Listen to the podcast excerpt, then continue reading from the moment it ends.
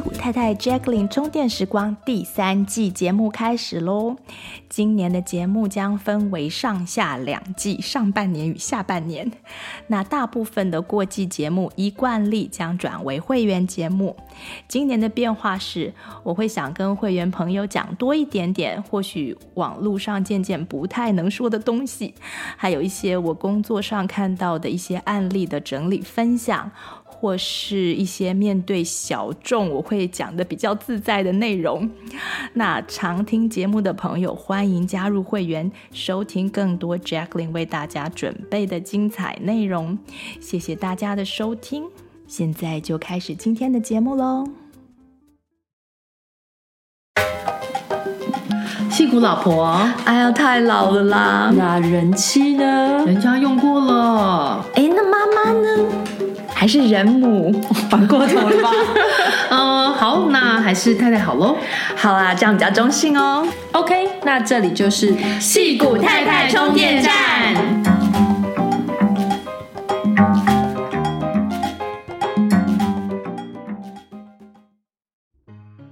让巧虎陪孩子学中文，越早学习说的越流畅。巧虎教材每月包裹里有游戏书、贴纸。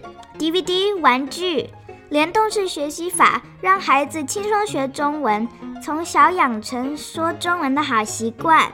完整的产品规划，培养生活好习惯，语文、数学、科学、逻辑能力，通通一级棒。从一岁起到小学中年级，量身定做七个版本，订购请下 www.dot.ciaohu.dot.com 或来电七一四八八八五一九零。Hello，大家好，我是林颖。今天这一集人物专访呢，由我来大为大家访问一位农艺科学家 Joy。Joy 呢，现在住在湾区近郊的一个我不会 pronounce 的城市，你可以帮我念一下。Merced。Merced，他在一家草莓苗公司工作。农艺科学家可能是一个比较少人听过的工作哦，但其实他们的工作跟我们每天吃的东西，或者他们了解的事情，跟我们每天吃的东西息息相关，真的非常有趣。我之前跟 Joy 聊天的时候呢，一直觉得 Joy 一方面是一个很严谨的科学家。但另一方面呢，也是一个很认真的把生活过得很有趣的人。他除了对植物很有兴趣，也对研究吃啊跟煮东西都非常的在行。我就常常看着他的脸书流口水，觉得呃，怎么就煮了这么好吃的东西？所以今天我们就来访问 Joy。Hello，Joy，谢谢你接受我们访问。Hello，好，那一开始呢，想先跟你谈谈，就是你是为什么来到美国，在美国生活多久了呢？我大概八年前，二零一二年前的呃，二零一二的时候来美国念博班，然后那时候到 Oregon 去念蓝莓栽培这样子。然后我其实，在台湾，我的背景就是农业，然后但是我那时候在台湾，其实做的东西都跟实验室啊，都在实验室里面做啦，就是，然后所以就跟我的兴趣比较不符合，因为我比较喜欢户外，比较喜欢实际的东西，所以我就。当时我来美国念书，我就想说，我来我要来的话，我就要念更直接的农业栽培，就是可以直接接触到作物的这样子。所以，嗯哼，嗯，这就是我去 Oregon 念蓝莓栽培的目的。然后两年前我就毕业了，然后我就开始在加州这边的业界工作，做草莓的研究，这样子。就是都是莓类就对了。对，都是莓类，莓果。哦，莓果那。譬如说，因为我们有时候会讲农业，有时候会讲农艺，但是感觉你你你就是一种科学家，对不对？只是农业的科学家，对吗？因为我觉得大家讲到农艺还不真 不真的会跟科学家连得上去，而且你刚刚又讲实验室，大家讲说在实验室里面干嘛这样子？对哦，其实这是蛮多人的疑问，因为就有人就觉得说，农业你不是就是去种田吗？靠经验就好，你干嘛要去念书，干嘛去读博士？但是其实。农艺学家或者是园艺学家，他们就是研究作物的科学家，这样子，嗯、所以他们是科学家。然后话说，你知不知道所谓植物呢，跟作作物之间有什么差别？哎、欸，我真的没想过哎，植物、作物，作物不是植物吗？对，作物是植物没有错，但是我们会把作物挑出来说，对，作物呢其实就是 crop，然后植物是 plant，就是作物我们指的是说。透过人类驯化而来，就是而且这些东西、这些植物呢，这些作物，就是需要人类外加的照顾，它才会长得好。它不像野外的，就是你都不用顾，然后它就长得很好。但作物通常都还蛮需要人去帮忙。比如说，嗯哼，举个例子啦，那个你知道原始的草莓，其实草莓其实产在美洲，它原始的草莓啊，嗯，它就大概只有像我们的小拇指这么小，超小一个，超小，然后。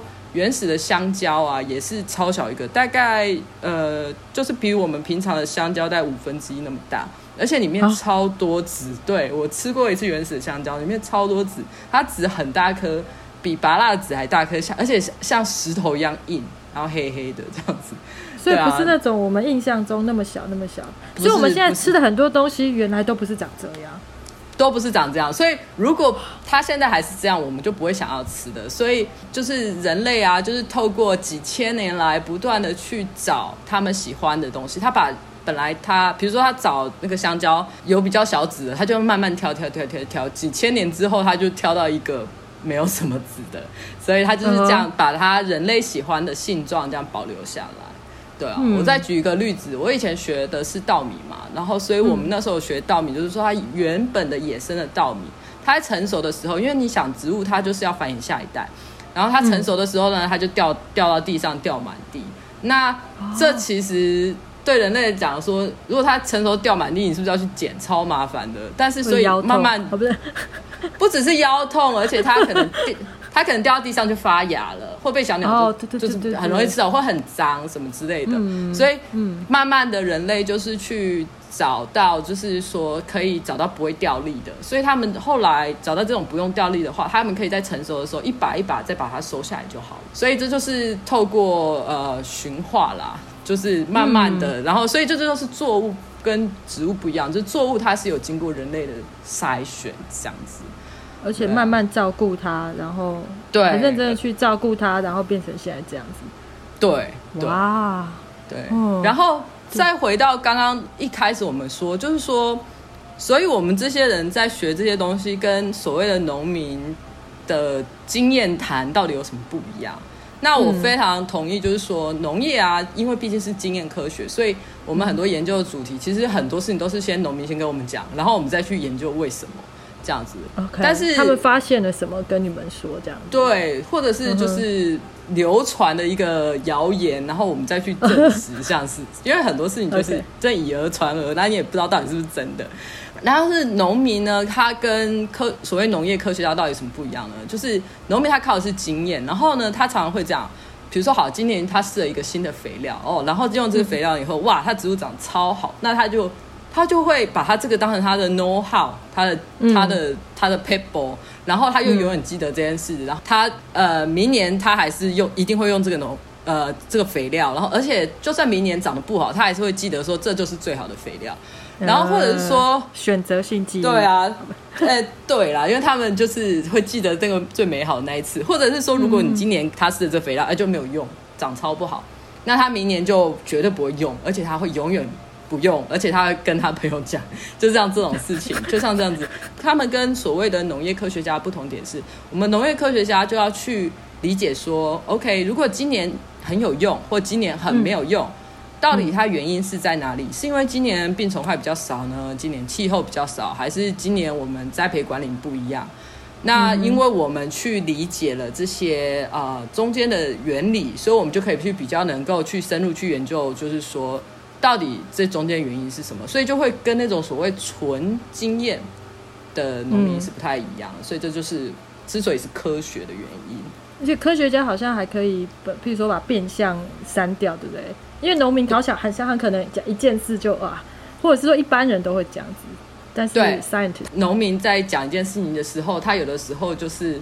没有办法把其他其他的东西 exclude，它就会就是它因为它有太多的 factor。那科学家很重要的就是你必须要去呃用一些统计的方法，或者是你去设计实验，一一个一个把它慢慢的去厘清到底是哪一个东西它有所谓的作用，然后哪一些并没有发生任何作用这样子。所以结果就会变比较 consistent，然后就真的可能对很多人会产生帮助。这样对，对，因为科学就是要能够去 repeat 嘛，嗯、就是要能够被复制。对对，这些结果对。所以农艺科学家跟农民的差别，如果有你以后小孩要念农艺，你就不要跟他说你只是一个做农的之类，你可以对，就有些告诉他这是科学家精神。对，有些有些就是父母就是呃，我们那时候学弟妹就是父母听到是念这种农业，就是觉得哎呀，你去念这干嘛？就觉得很没出息。事实上是还蛮有出息的，而且其实。对世界是贡献还蛮多，非常有贡献。嗯，我觉得那可不可以请你多谈一下那个你博士班时候对蓝莓的研究？这题听起来好像很专业，可是我觉得这就是一个例子，可以帮助听众了解说这种研究到底要怎么帮忙农民，然后你又是怎么进行的？对，其实还是一个非常实际的题目。然后我那时候的题目就是说热浪对蓝莓的影响。我那时候是在 Oregon 嘛，那 Oregon 其实夏天比加州凉一点，那它其实最高，嗯、它一般就是大概七八十度，所以最高就九十度这样。嗯、可是不知道为什么，因为全球暖化的关系，大概十年开始啊，就夏天就有热浪，可能前一天大概八十度，然后隔天就冲到一百度，然后所以、嗯、所以就是对啊，就是所以你看像蓝莓这么软软的一颗一颗的这样子的的作物。它热量一来，它整个就是晒软掉，不然就是晒坏掉，嗯、就是可能还会晒出就是红斑什么之类，就是没有就不能不能卖就对了，对，超差，而且就是根本不能卖了，就有点烂烂的这样子。嗯、所以那时候其实他们一开始遇到这个问题，就没有人知道怎么办，那他们也不知道说蓝莓到底耐热程度到哪里，所以我做。其实这一开始就真的没有人有什么讯息。那我做一开始的时候，我就要先从其他的东西开始参考嘛，就是我们总是要有一个依据。那我、嗯、我们我们作物的好处是，我虽然做蓝莓比较冷门，但是我们还是可以去参考其他热门的作物，比如说我去参考苹果啊，我去参考奇异果啊，我去参考葡萄啊，看他们是怎么做的。我就一开始看他们怎么做法，然后我也要去想想说，根据蓝莓它这个作物的差异，然后还有就是说。比如说蓝莓的农民，他可以运用他手边的什么东西去，呃，去处理，对，还要考虑很实际，农民是，是你要你要考虑很很实际的东西，就是他，嗯、因为他们也是，如果你要去防范这些热啊，这些什么东西，你不能说说你你给他一个很 fancy 的东西，可是他没有的话，他就是不会去用，因为这些都是投入嘛，这些都是成本嘛，嗯、所以你就要去想他有什么东西，我们就要适合他的东西，比如说。比如说苹果好了，你知道苹果就是大部分的苹果都是红色的。那红色这个颜色漂红不红，对苹果来讲非常重要。它如果它上面有一些，比如橘色的斑啊，或怎样，其实它的价格就会掉很多。所以苹果它其实常常会有晒伤的问题。那苹果呢，农民他们要去遇到热浪的时候，他们会做的就是给它喷防晒霜。对，是说像擦防晒油的意思吗？就有点像防晒喷的，对，是用喷这种东西。有有这种东西，那它其实是什么东西？它其实也不是说油性还是什么，它其实是一种土。那个他们喷的那个其实是一种粘土，然后它其实跟那种所谓的法国的那种呃 还要法国海泥面膜，对 对，是法国的海泥面膜，是差不多成分，就是高岭土这样子。它所以它是一种物理性防晒。那、嗯、他们就是喷这个上去之后，就是可以防范它晒伤。他们的做法是等到热浪结束，然后他们要去卖的时候，他们就拿去洗洗就好了。因为苹果很硬嘛，所以它可以洗。Oh, 对，嗯、但是你想，如果 OK，我看到这个例子，可是我现在要用蓝莓身上，蓝莓那么软，你要怎么洗？这一搓就烂掉了，所以就不适合。嗯、所以我就要去想其他的方法。对，oh, okay. 对，对，所以后来我们做的方法就是用喷雾降温。但很多人就讲说，嗯，那喷雾降温听起来很简单啊，可是其实农业对不对？对，但是是雾，嗯，是雾，就是你要去，你要，对，你要考虑，就是说这个颗粒大小到底够不够大，然后或够不够细，因为你要又要降温，可是你又不想造成其他的问题，因为你要想说什么时候喷，那喷的时候你温度要多少，那你。嗯呃，创造了一个比较潮湿的环境，那这植物会不会受呃会不会生病嘛？因为比较潮湿就比较容易生病。嗯、然后还有就是说，它会不会影响蓝莓的品质、蓝莓的转色？那所以好像很简单，就是哦，我们来喷雾吧。但是其实它需要考量的问题其实蛮多的。那所以这就是啊，园艺学家其实会遇到的很多问题，就是你要考虑很多实际层面的问题。嗯，而且你刚刚还说，就是要考虑农民有没有办法做到嘛，对不对？对啊。然后给他们一个比较，就怎么讲，比较比较 consistent，然后让他们知道说，你可能需要按照自己的步骤才会达到某些成果，这样他们也可以省去一些自己一直在那边尝试，或者是又有民间传说的那种。对对对对对。状况。对对对，所以就是要靠这些。去做实证，所以真的是科学家跟农民间的互相合作，这样对，是互相合作，所以蛮好玩的。其实我也学到很多东西，嗯、对，对，而且你还可以为我们提供很多水果知识，所以我们接下来要请你帮我们来解惑一些关于水果的知识，尤其是你专业的莓类，对，因为又是蓝莓又是草莓的。我那时候跟我们的其他主持人讨论，大家就很有兴趣，所以第一个要问的就是。为什么我们整年都吃得到莓果类水果？不是应该都有季节性的吗？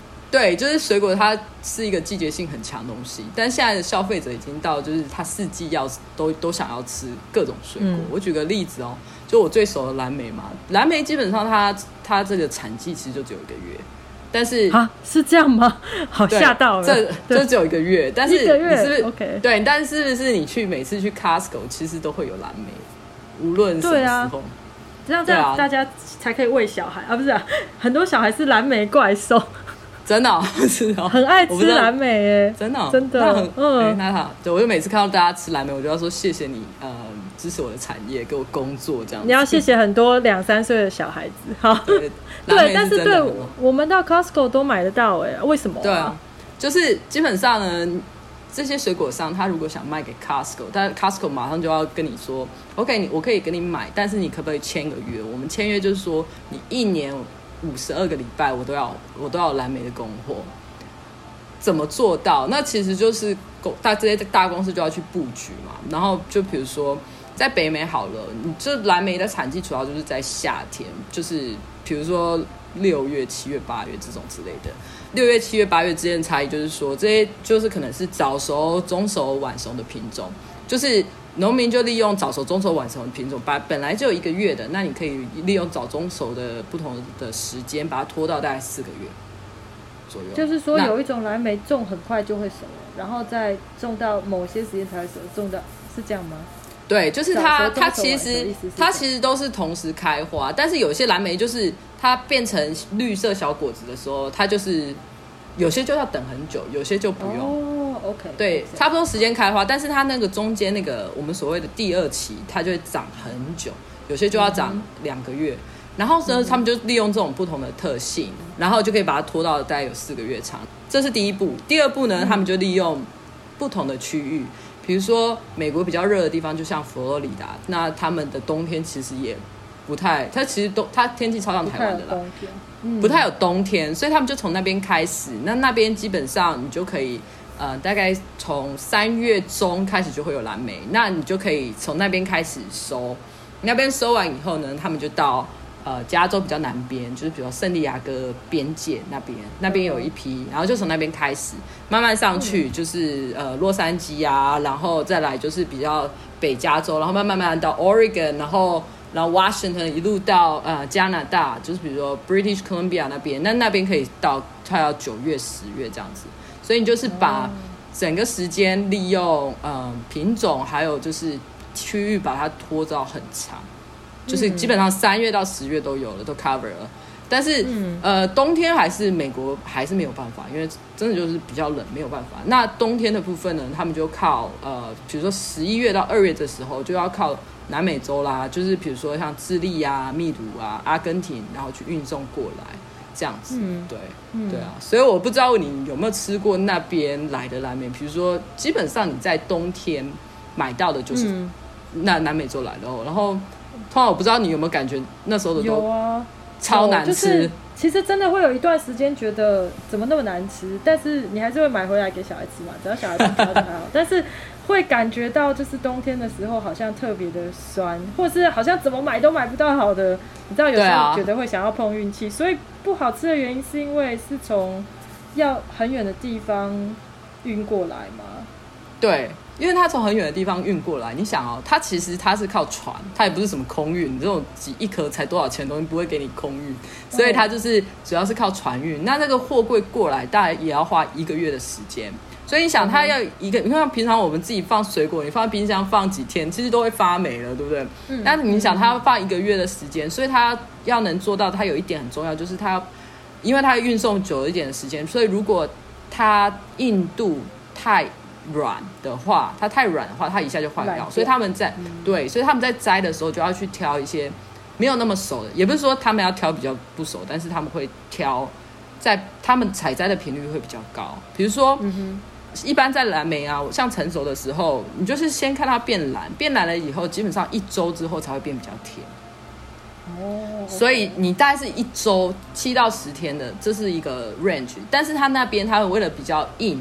所以他们基本上三天就要采一次，那怎么可能会有多熟的？就是一篮子，因为消费者在买的时候你根本看不出来嘛。而且他们重点就是他们要能耐运送，所以他们就是比如说三天就采一次，然后所以他们这样子运过来的时候可以保证它是硬的这样子。就是为什么能够拖到一个月？就是比如说他们在这个一个月的过程中啊，他们就是在那个船的货柜里面维持在一个很低的温度，那个温度是大概是零度左右，嗯，快要接近结冰的温度。然后啊，他们在这个货柜里面就会去改一些它的气体的比例，就是有点就是让这个果实不要呼吸啦，就是让它比较昏昏迷那样子。然后、uh. 对，就是让它少呼吸点。然后哎，就有些人会说这个这个过程，他们污名化这个过程，说这个是很不好的什么。但其实这个过程完全都没什么问题，它只是只是改变氧气跟二氧化碳，它把氧气降低，二氧化碳上升，其实就这样而已。所以只是让水果不会成熟这样子，就是它昏睡，像你刚刚讲的。对，我觉得就是让它昏睡，就是让水果昏碎。那那还是很多人会问说，这样会比较没营养吗？就是那么早摘下来的，会？其实其实不会有什么营养上的差别，就只是好口感跟就是甜度上的差别而已。营养方面不会什么变化，营养方面没有什么变化，所以。只要小孩吃，它就还是有营养。即使我们大人觉得酸，也就不用太介意了，是这样，好吧？对啊，因为蓝莓，你说它最营养的地方在哪里？它最营养的地方其实就是它的酸跟它的皮呀、啊。对哦，最 okay 最营养的。最后，我们也要了解水果的营养是从哪里来的，就比较不会落入某种迷思这样子。对对。嗯，那我记得你有跟我说过。就是大公司好像也会针对运送，然后选择比较适合品种，就像你刚刚讲嘛，选择硬比较不会坏掉。那这种其实跟我们想在家里种的可以是不太一样的，对不对？对对，就是比如说，嗯，就是所谓的商业品种跟家庭园艺品种是很不一样。我举个例子哦，呃，大家如果从台湾来，你就会来这边发现这里的草莓啊，每个人都跟我 complain 说，美国草莓怎么那么难吃？一不香，二不甜，三硬的像乒乓球，就好像就这样吧，对不对？大部分都这样觉得。好严苛啊，不要。对，但是大部分人都觉得很难吃，但大家都有印象，美国草莓就难吃，但事实上不是这样。我吃过人生最好吃的草莓，都是在美国吃的。然后，但是那些草莓呢？都不是你可以在超市买得到，这些草莓都是你要靠自己去采，或者是你要去农夫市集去买，所以你在超市不太会看到。那为什么在超市不会看到？就是原因就是因为这些这些香气好，然后又软的草莓，就是因为它实在太软了，所以它在采收的时候呢，它就非常容易就碰撞。那碰撞以后呢，它就很容易呃坏掉，很容易发霉。那基本上只剩三天可以放，这对水果公司来说。它根本没有办法做生意嘛，因为他们就比如说我们说，嗯，他们上架，他们从采到被消费者吃到，可能是五天到七天的一个过程。它 farm to table 大概是五到七天，所以它需要那个时间。但你想，如果我们在家里，我们可以去种的水果就不一样，我们就是可以去选。很香很软，因为你从家从 farm to table，你只要三秒钟，你摘下来就吃掉了嘛，嗯、对不对？对，根本就不用，所以你就在家就不用去考虑这种就是会容易坏掉啊这些的问题。但是对水果公司来讲，其实这呃硬不硬是他们最重要的，所以当他们在育种的时候，他们会第一个 focus 在呃硬不硬这样子，对。哦，所以如果真的要好吃，就要认真自己种。那而且这些品种还是买得到吗？比如说我们去一些对啊对啊对啊，都还是买得到，对不对？这些品种都买得到，其实就是在、嗯、就是你要去找 farmers market，或者是对你也找一些 local local 的农民，自己去跟他聊、嗯、聊，然后找找这些品种。就是我们要建立正确的期待，就是不要觉得在超市买的草莓可以怎么样这样子，然后但是也不要就认为草莓就是那样。对，但是但是我不是要帮 Whole Food 打广告，嗯、但是 Whole Food 的确有的时候会进一些比较呃比较好的品种，就是他们、嗯、因为我想可能 Whole Food 的那个消费者比较比较愿意出那些价钱，所以有的时候即使他他们会愿意去 pay more，然后有的时候、嗯、即使这个 handle 过程需要比较多的投入，其实呃。如果有消费者愿意，那还是会有人进这些货，嗯、所以有一些比较香、比较软的这些品种，有的时候在产期在后复是可以看到。的，但我没有帮他们做广告。对对，嗯，就是如果你真的很想，其实可以去找找看嘛，对不对？可以去找找看。说的话，对对，我自己有的时候还会自己，自己对我自己有的时候还会，如果你自己觉得你自己买的够量够多，我还我还会打电话直接去 special order。这样子哦，OK，对，是可以跟他们说，因为他们可能更有管道，然后反正只要有市场，他们应该就会愿意。因为他们也想知道谁会要买嘛，他们也不想要就是都这东西放出来，然后没有没有人买，然后就坏在那边。但如果有人要买，他们是会呃，通常也会接这种单。嗯，那应该以后就一开单的话，可以招一下团，团购团购 团购团购。那那我还想问一个问题，因为这个问题跟我真是切身相关。因为最近我老公太热衷催熟我们买的芒果，而且还失败过几次，我不知道为什么。然后我就用上次之前我跟你聊天的时候，你告诉我的原理嘛，跟他讲。那上次我是问 Joe 说，既然市场有很多农产品都可以事先摘，那但是在在家里买的时候，好像催熟就变成一个重要的事情。那这个催熟背后的原理是什么？所有水果都可以催熟吗？然后有没有什么撇步可以帮忙让那些可以用来催熟的水果变熟变好吃呢？对啊，就是就是，其实水果它也是有分啊，不是所有水果都可以被催熟。我举个例子哦，就是诶，能够催熟的水果叫更年性水果，然后最有名的例例子就是香蕉，还有你刚刚说的芒果也是这些。但也有很多水果是你没有办法去催熟，像是草莓啊、葡萄啊、柑橘类啊，这些通常都会不行。基本上你就采下来怎么样就怎么样。所以比如说你采一个草莓，一个葡萄很难吃，你就基本上就就是那样了，不会放久不会变甜啊，就这样。对，呃，就是赶快吃一吃啊，不要坏掉这样。催熟的原理就是，它是这些水果它对于一个气体叫做乙烯，这种、这个气体很敏感。那这个气体就是基本上给一个水果一个讯号。让这个水果成熟，那这个成熟，它给它这个讯号以后，水果会做什么事？它就水果可能就开始变软，就是它自己在分解一些自己的呃结构，让它变软。它也会把自己一些东西分解，然后变糖，或者是呃变甜，或者是还有一些香味的东西，也会因为这个讯息，然后所以所以你就想到那颗芒果，然后放放了一久，大家不都闻一下吗？闻一下吗？那你觉得变香的时候，其实它就是差不多被催熟的差不多了，这样子。哦。对，所以它如果这个水果，这个更年性水果，它如果在这个环境中有这个气体呢，它就被摘下来之后，它就会继续被催熟。那这其实有一个专门名词啊，叫后熟。那这这个气体是贴后熟，叫英文叫 post harvest。对。然后，然后这个气体是呃植物天然就会产生，有些产水果特别会产生，像是苹果。所以就是以前常常听妈妈说，就是什么你要把苹果跟香蕉放在一起，最好就放一个袋子。那你放一个袋子，比如纸袋好了，那它就可以累积这个呃气体的浓度比较高嘛。因为你放在空气中，它就散走了嘛。但如果你放一个纸袋里面，它就多少可以增加它的浓度，那就可以加速它的催熟这样子。对，我先生就是，我们就上次听你讲，就把苹果放在芒果芒果旁边。然后他还在他们公司那种工程师的 social 跟一些朋友讲，啊、大家就说哇，真的可以这样吗？然后就有人去做实验。可能工程师不像有很多妈妈在旁边说啊，你就放一个苹果啊。所以他们 share 这个时候还觉得蛮有趣的。哦，真的哦，哇。对啊，就是还有还有那种呃印度来的朋友，工程师也很喜欢吃芒果，但是他们也不太知道原来说你放个这个水果在旁边就可以帮忙他催熟。我那时候听他讲，觉得好有趣哦。所以其实就是这些水果还有办法在，就像你说后熟，有办法在摘下来以后，它里面的化学还会产生变化，分子还会产生变化，所以就会香软甜这样子。对对。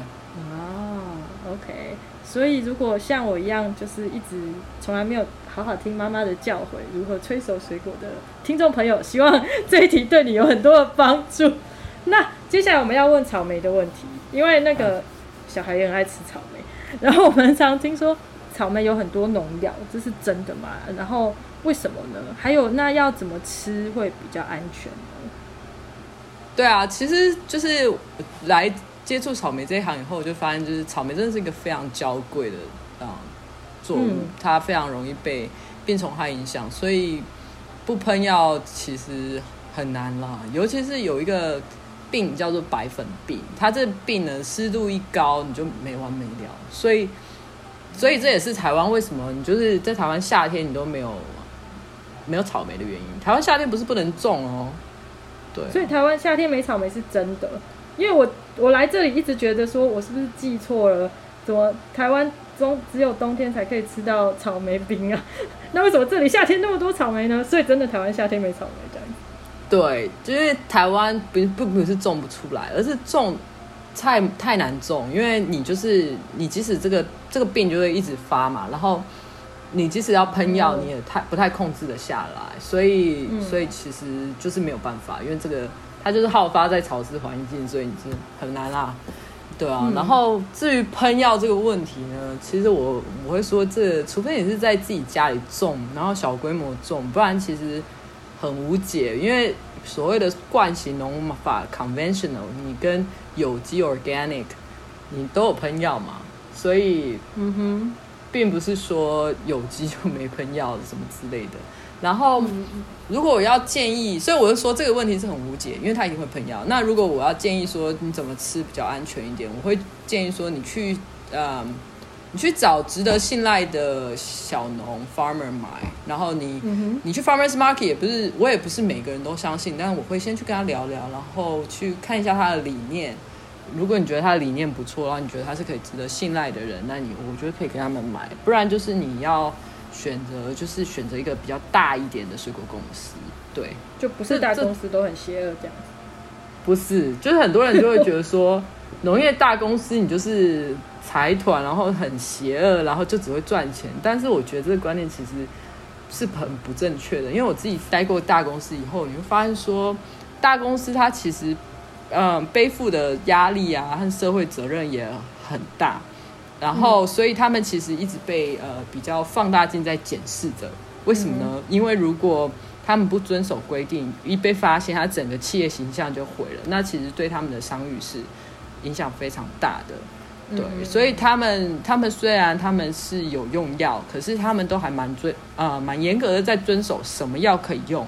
还有就是说，我们有一个叫做采收安全期的部分，就是说一个农药喷了以后，它有多少的。就是它离采收之前，你要多少之前你就不能啊，比如两周之前你就可能就不能喷药这样子。那他们都还蛮严这个遵守这个规定的，所以其实我觉得还蛮可以放心买。就是如果他的公司蛮大的话，但好不好是不一定，但是可能安全。哦、对，听起来算是个不错的消息，就是回家洗也不用采取一种太戒慎恐惧的态度，对不对？你说洗洗也不一定洗得掉啊，对不对？哦，但是因为它有已经有一个严格的规定跟如果对，他会他会去看就是这个东西的毒性在呃多少多久之后它会降低到一个程度，在人食用是安全程度，他们也是会去看这些事情，所以这些基本上科学家都已经帮你做过了，所以嗯不用太担心。很多农药，你想它如果要喷得上去的话，如果它是水溶性，水溶性就是说你用水就可以洗洗就可以洗掉嘛。它如果那么好洗的话，它其实有一些露水啊，白晚上露水还是什么，那样不是就都洗掉了吗？对对。所以它其实喷上去都会有一些斩着剂啊这些东西，所以你说你你要完全能洗掉，你要靠家里这样洗，其实也没什么太大的用处啦。所以时间是最好的那个。对，它基本上就是让它对它安全之后。你就不要不太用担心。但是如果还是不想吃到农药，你、就是最好就是自己种，我是这样觉得。嗯，而且当你种的小规模，规模很小的时候，其实病虫害都因为在家里种，你就是其实都种的很杂，很很少，所以其实病虫害不会那么容易发生啊。对，哦，嗯，听起来也是一个不错的做法。如果大家愿意的话，大家愿意还可以种好吃的品种。对，你可以种比较好吃的家旁边的话，就可以去吃它做。哦，不是啊。所以，那我想最后我想问一个我自己很有兴趣的问题：生活上的事情。因为我知道你是个很喜欢研究食物的人。那我在你的脸书上看到你都动手做很有趣的食物，而且是不是那种一般人看一般的食谱？你可能是从一本老书啊，或者是就找出了一个食谱，就做出了什么熏肉啊，什么奇怪的面条啊这种东西。而且，然后就是你会读书研究里面的食物啊。那可以请你讲一下这里面的乐趣所在吗？就就我看人就是一直觉得哇哇哇，然后可是我会想说你你为什么会去读这些书？对啊，而且还动手做出来。对啊，我朋友说你这到底是为了什么？不是可以买到吗？或者是你到底是在追求什么？然后我就觉得这其实就是其实就是个人兴趣啦，因为我自己除了对植物非常有兴趣之外，我自己还有另外一个兴趣就是对人类学方面的东西很有兴趣。然后我觉得。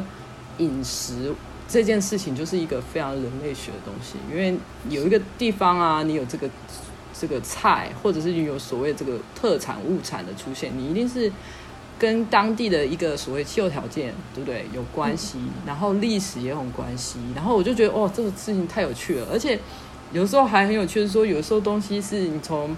这个地方原本的地方，然后你传到另外一个地方，然后就另外一个地方，你就会加入一些自己的物产啊什么的。嗯、然后我就觉得这这这个演变也很有趣，然后去探究中中这中间的原因，我觉得太有意思了。比如说，比如说我们啊最举简单例子，蚵仔煎好了，蚵仔煎就是其实福建来的嘛，他他们他们那边是用呃就是海蛎煎，那海蛎其实就是你看那个蛎，就是像牡蛎的那个蛎，蚵啊那个对，他们叫海蛎，我不确定是哪一种。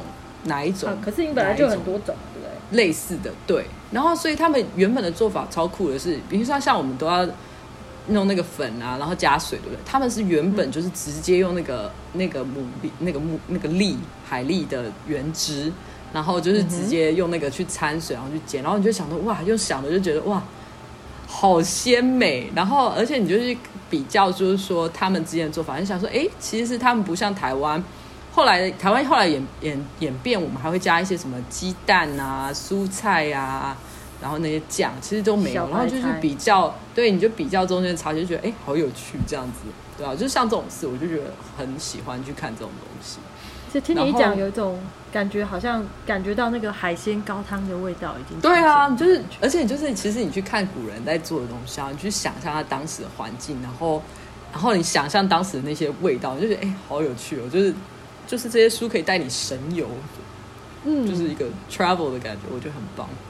而且你还会把它做出来。我记得上次看你做一个宽宽的面条，好像也是。哦，对，那个是裤带面嘛，就是那个陕西人嘛，陕西八大怪里面那个面条像裤带，那是其中一个。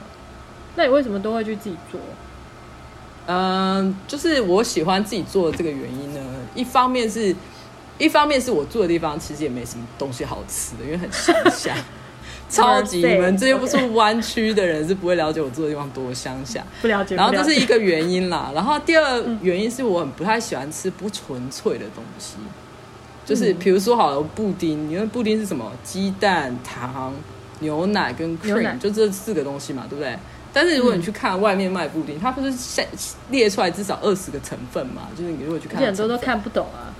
对啊，就很很多看不懂，对不对？对啊，就是像这样，然后我就觉得说，何必何必要这样？就是吃了很多就不纯粹的东西，你已经好像已经偏离那个原本你要吃那个食物的意义了。你就吃了为了为了吃，然后就会吃到一些很多添加物，不是很喜欢那样。然后另外一方面，我就是其实也是因为我很喜欢科学方面的东西，我就抱持了一个研究的心态啦。因为我觉得说，如果你自己做过一次，你就会了解这整个过程。然后你就会去了解说，每一个成分它在这里面扮演什么角色，然后每一个步骤，你就这个做法、这个步骤、这个搅拌，然后或者是这个你要那边醒的过程，就各种各种原因，然后这这对最终你这个产品有发生什么样的影响？然后你去理解这件事情之后，你就可以开始，因为你就知道里面的呃，等于说机理了，然后你就可以开始玩一些变化，那你就可以去做一些新菜啊，或者你可以把你知道的食材去取代它某一个部分。然后我就觉得这个东西太好玩了，然后就是。整个就是一个创作，然后的过程，然后我就觉得非常好玩，也很开心。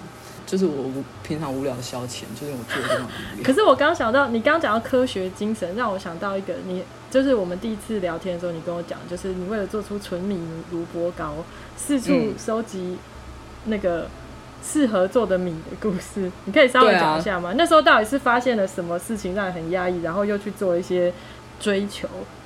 因为我不知道大家知不知道，在台湾你很理所当然你就知道萝卜糕是用再来米这件事情嘛。嗯嗯嗯。但是在美国其实没有没有一个所谓叫再来米的米嘛，那你就要去找到什么米适合嘛。那有一些米就是比如说长米，那基本上他们就是属于这种类似再来米长米的东西嘛。但是比如说像印度米啊这些，但事实上他们也做不了，原因是因为它很需要里面里面有一个叫直链直链淀粉。那你基本上你要到百分之二十四以上才会才会够成型够硬。那我就是找找找，就是我发现我们市售这些所谓的长米不是很好用。那我后来找到一个呃，在那个路易斯安那那边找到一个米，然后他我就是有去研究他那个米为什。是因为他是要做那个 parboiled rice，反正那个很复杂。然后反正就是我知道他那种米会需要高质链淀粉，所以我就想说，那我来买那个米好了。就一做就做成功。所以就是只是为了去做每一件事情，然后要先先去探究里面到底为什么可以做，为什么不可以做，然后最后找到适合的材料这样子。这果然就是科学家跟一般主妇可能有点不一样的地方，因为。像我们如果凭经验的话，我们可能没有办法去知道说，原来是因为里面的某个什么元素，可能市面上试一试就说啊，这边都不行，只好买台湾的再来米，可能会这样子。但是 对啊，可能 possess 一些科学的，或者是对于里面组成的知识，就有可能开创另外一扇窗，对不对？你就会比较你你知道科学的 background，你就会比较容易理解说为什么做得成，为什么做得不成。然后还有还有就是你要去找什么东西吧。应该是这样，因为其实你其实还蛮好玩。如果你真真的是认真去看一下市售再来米粉，你会发现它加加了有够多有的没有的东西，也不是很纯粹的再来米。真的，它里面加超多不同的粉，所以我就觉得说何必呢？就是那我我自己来弄，而且其实自己用米就只是泡一泡，打打成浆，然后做一做就很方便。其实比买那个还方便。对哦，所以但是你要找到对的这样就对了。对，就是要找到对的，可以有那个口感。对，真是太有趣。对，对我可以说，就是我觉得光看你的脸书分享也是一个很好的消遣。真的，我每次看你的 脸书，我就说啊，就又看到什么虫了啊，就又种出什么东西了啊，就又煮了什么好吃的了。所以我就觉得也是一个对我来讲也是很享受的事情。嗯，好，谢谢。所以有人欣赏，很高兴。我真的很喜欢诶，对啊。所以今天的访问真的对我来讲，我觉得收获非常的丰富。然后我学了很多尝试背后的原理，还有谢谢你跟我们分享好好过生活的故事。所以今天真的很谢谢你接受我们的访问。谢谢你，谢谢。就如果大家有那个什么水果啊或什么的问题，可以留言给在我们的脸书，然后我会试着帮你问 Joy 这样子。好，没有问题。谢谢。那我们今天节目就到这边喽，那下次见喽，拜拜，拜拜。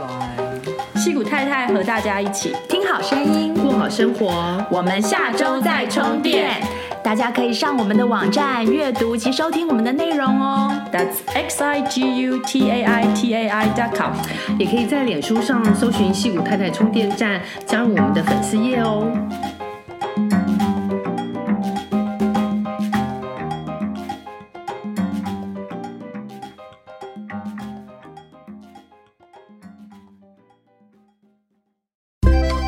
喜欢今天的节目内容吗？欢迎推荐西谷太太 Jacqueline 充电时光的 Podcast 给你身边的亲戚朋友们，在你收听的播客平台给我们订阅、评分、点赞、留言和加油。